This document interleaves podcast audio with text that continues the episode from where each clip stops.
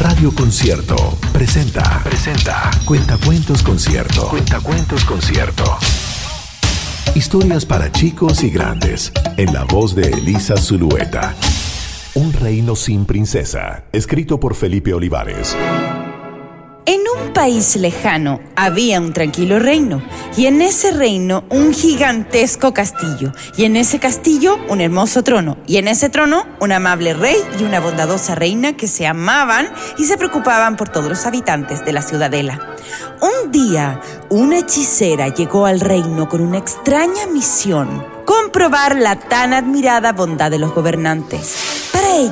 Se caracterizó de una humilde y andrajosa vendedora de chirimoyas, ya que era conocido el fanatismo de la reina por ese exótico fruto. Al presentarse en el reino con su canasta de deliciosas chirimoyas, los guardias le impidieron el acceso a las puertas del castillo. Pero la reina, que justo había salido a su balcón a tomar el fresco, vio el trato que le dieron a la humilde mujer de anciano aspecto pidió verla, se disculpó por el comportamiento de sus guardias y le ofreció albergue en su hermoso palacio.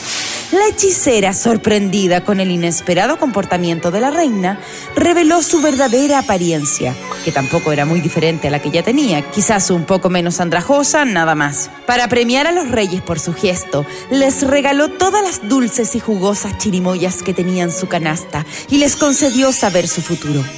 La reina ya se sentía dichosa con el canasto repleto de tan sabroso fruto, pero pensó que el rey sería muy feliz con las premoniciones que les ofrecía la mujer, pues su marido era un adicto a todo lo que fuera horóscopos y predicciones.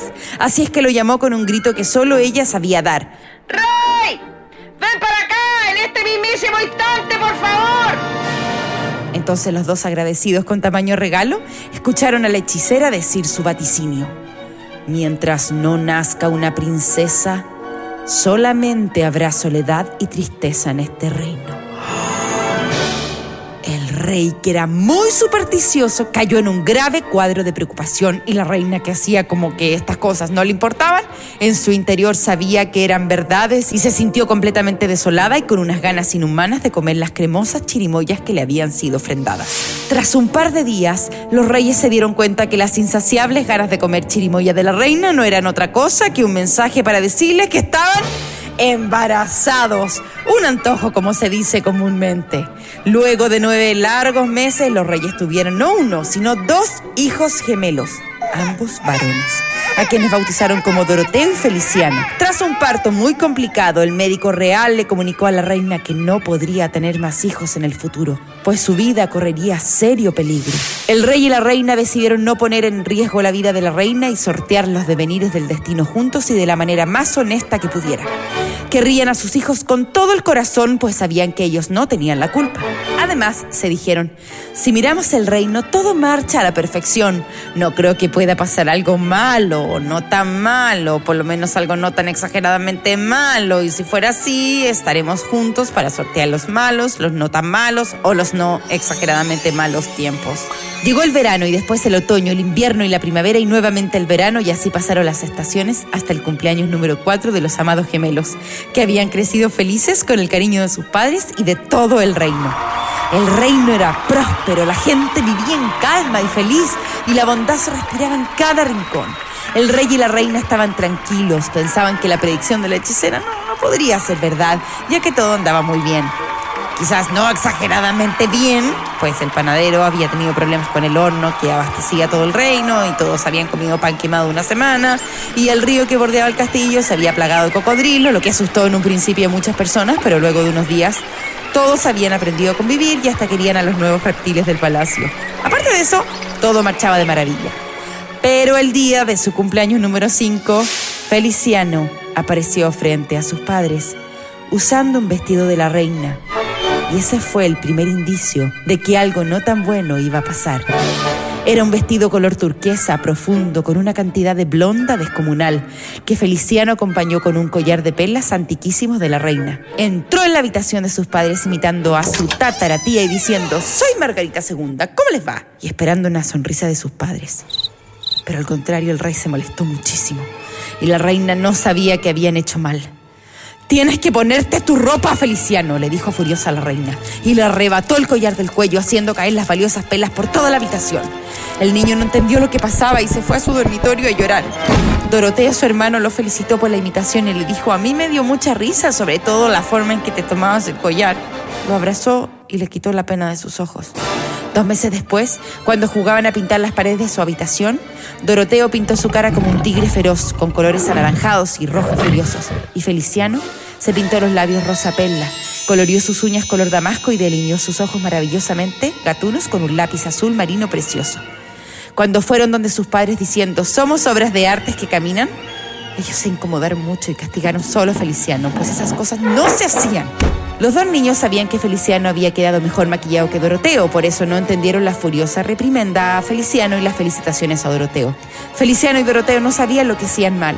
Cada vez castigaban más a Feliciano por ponerse los vestidos de la reina o por jugar a que era la princesa más hermosa del reino. En cambio, Doroteo por ponerse las ropas del rey y por jugar a que era el príncipe más valiente del reino, nadie le decía nada. ¿Qué había verdaderamente malo en esos juegos? El reino entró prontamente en una época oscura y tenebrosa nunca antes vista. Ya no era el reino de personas bondadosas que compartían todo y se ayudaban cuando se necesitaban. La gente se volvió individualista y competitiva. Hasta los cocodrilos empezaron a atacar a la gente, quienes cada vez se encerraban en sus casas solos y comían pan quemado, pues los hornos nunca más fueron arreglados. La reina y el rey un día miraron por la ventana de sus aposentos y se dieron cuenta de que lo que tanto pensaban que nunca les pasaría a su reino amado era ahora una realidad y que ya estaban viviendo la premonición de aquella anciana hechicera. Ya no sabían qué hacer, su familia estaba desmoronándose y su reino también. Una tarde de invierno muy fría, Doroteo entró en la habitación de Feliciano. Lo vio pálido sobre su cama llorando. El rey lo había castigado por ponerse dos tarros de leche condensada como tacones y hacerse un vestido de servilletas recicladas, pues el guardarropa de la reina estaba ahora bajo siete llaves para que él no pudiera entrar más. Doroteo no aguantó más ver sufrir a su amado hermano. Lo tomó de una mano y lo llevó donde sus padres. Feliciano no sabía qué pensar, pensaba que a Doroteo también le debía molestar que usara sus crayones para maquillar su boca o que usara una escoba para hacerse una peluca preciosa y alargada. Pero nada de eso. Doroteo ya no aguantaba más que todo el mundo estuviera triste. Tenía que dar una solución a este problema lo antes posible. Cuando llegaron a la habitación de sus padres, el rey y la reina estaban tomando desayuno acostados. Era el día de Navidad, pero los reyes ya no tenían energías para levantarse, y mucho menos para celebrar unas fechas que ya a nadie le importaban, pues a todos les parecía que la vida era solamente triste y desolada.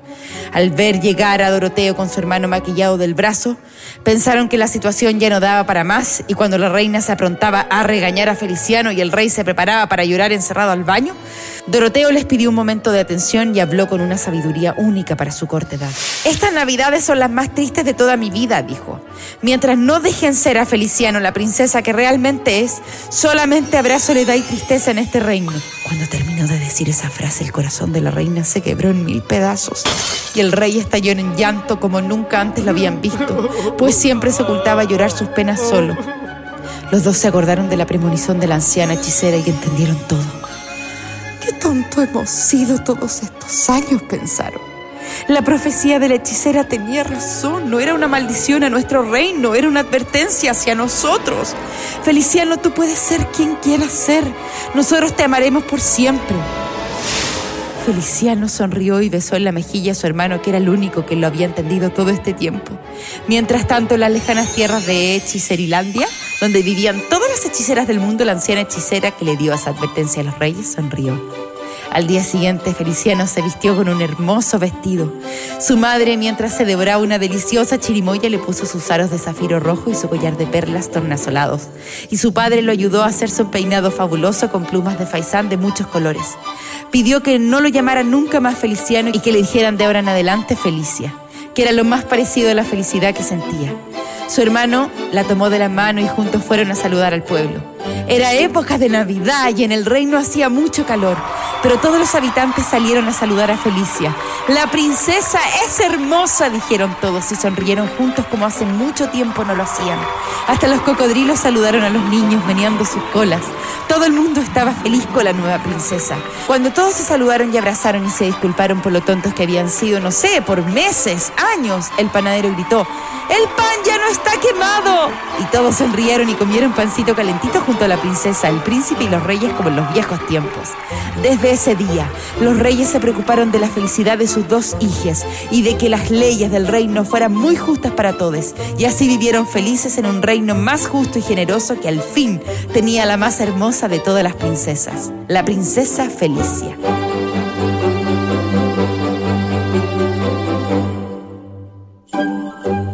Fue Cuentacuentos Concierto.